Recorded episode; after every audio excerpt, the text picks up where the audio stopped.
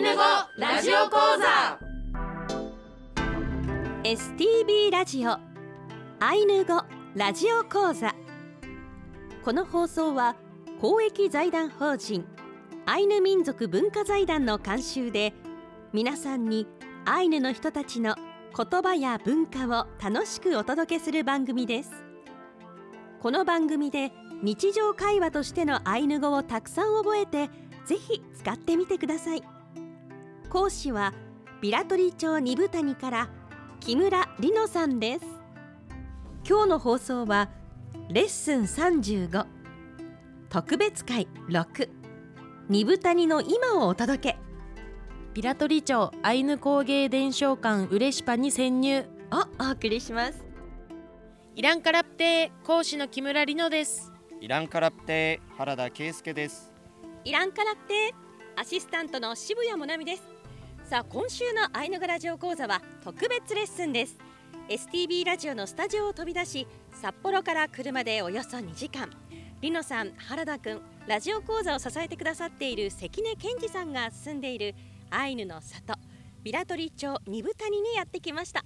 自然豊かな場所にありまして緑の森に囲まれ猿川が流れる中アイヌの伝統が色濃く残る地域です。二つの風の谷と書いて二部谷と読みます。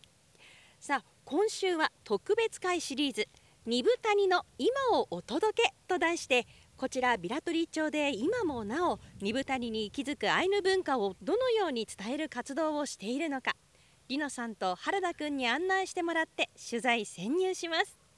さあリノさん今週のテーマは何でしょうか？はい今週はビラトリ町アイヌ工芸伝承館ウレシパに潜入します。それでは行ってみましょう。せーの。ウトゥラのありきアンロー一緒に頑張りましょう。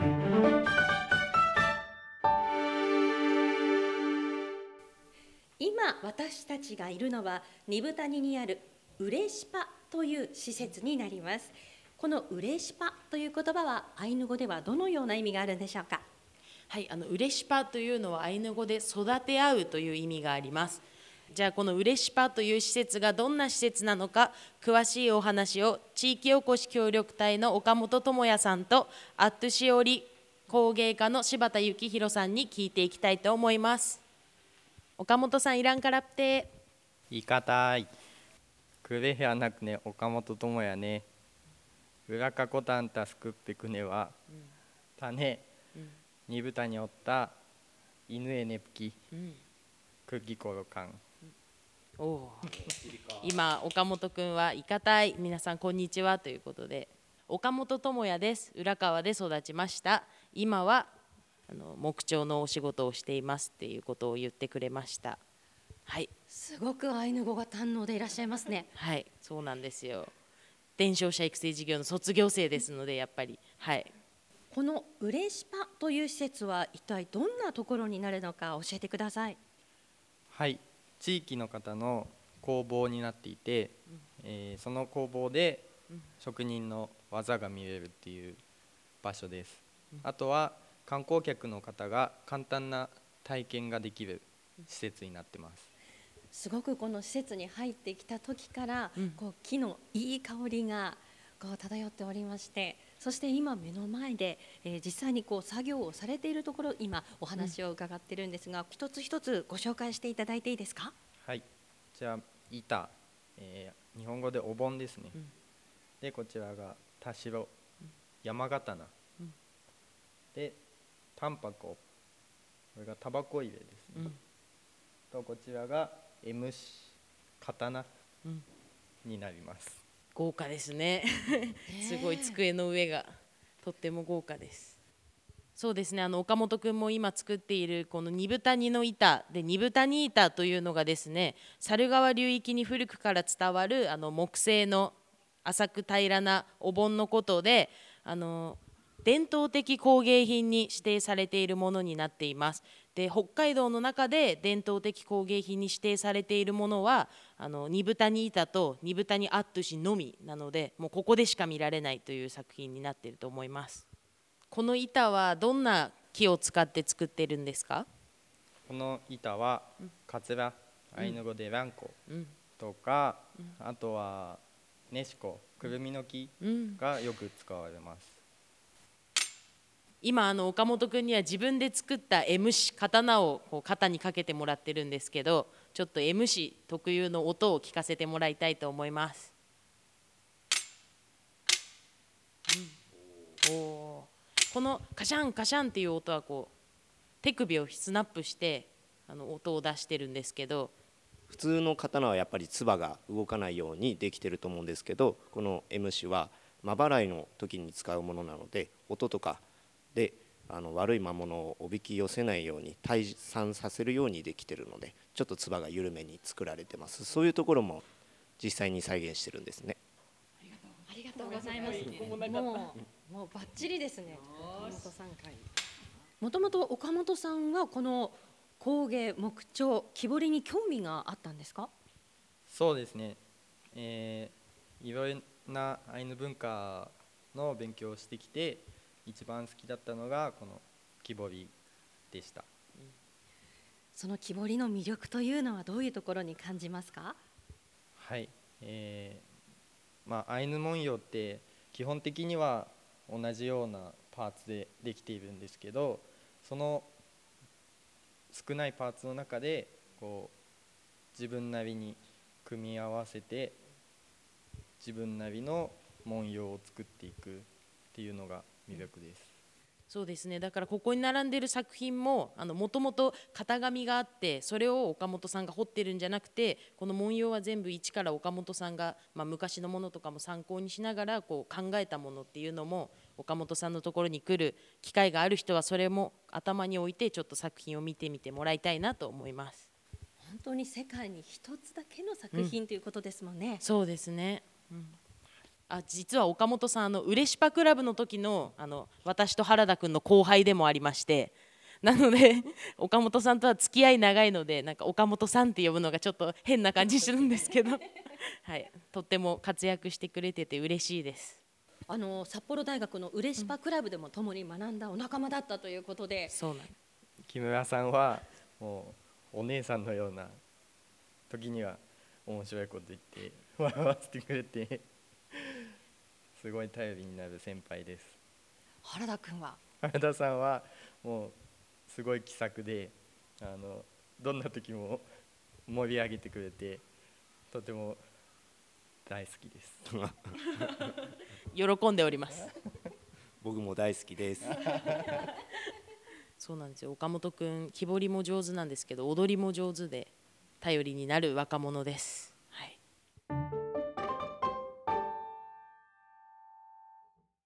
続いてアットゥシオリ工芸家の柴田幸宏さんにお話を聞いていきたいと思います。柴田さんいらんからって。イランから来て。柴田幸宏セコロクレヘアンお柴田さんはあの実はあの子どものアイヌ語教室の助手とかそういうのをいとかあとテアターランギっていうアイヌ語だけでアイヌ語を学ぶという活動とかを一緒にやってるメンバーでもあります。柴田さんのご出身はどちらなんですか？生まれは十勝の方です、ただこっち来て6年目なんですけどこっち来る前は全然違う地方にいました。道外にいたんですよね。道外です。どうしてアットゥシオリをやろうと思ったんですか？木の皮から作るものにすごいかっこいいなと思ったんでそれい糸を木の皮で作ってそれで それで布になっていくのがすごいなと思ったんでうん。やってみたいなと思ってきました。おすごい。えー確かに今、えー作業されているのが、このふやかしたような今濡れている薄い木の皮をこう裂いている作業ですね。いや、本当はこう熱い状態からこうだんだん薄くしてってるんですよ。うんうん。なるほど。そうなんですよね。アットゥシおひょうの木の皮なんですけどこう何層にも木の皮がなっていてそれをこう一層一層に剥がす作業を今柴田さんはやっています。こう厚い木の皮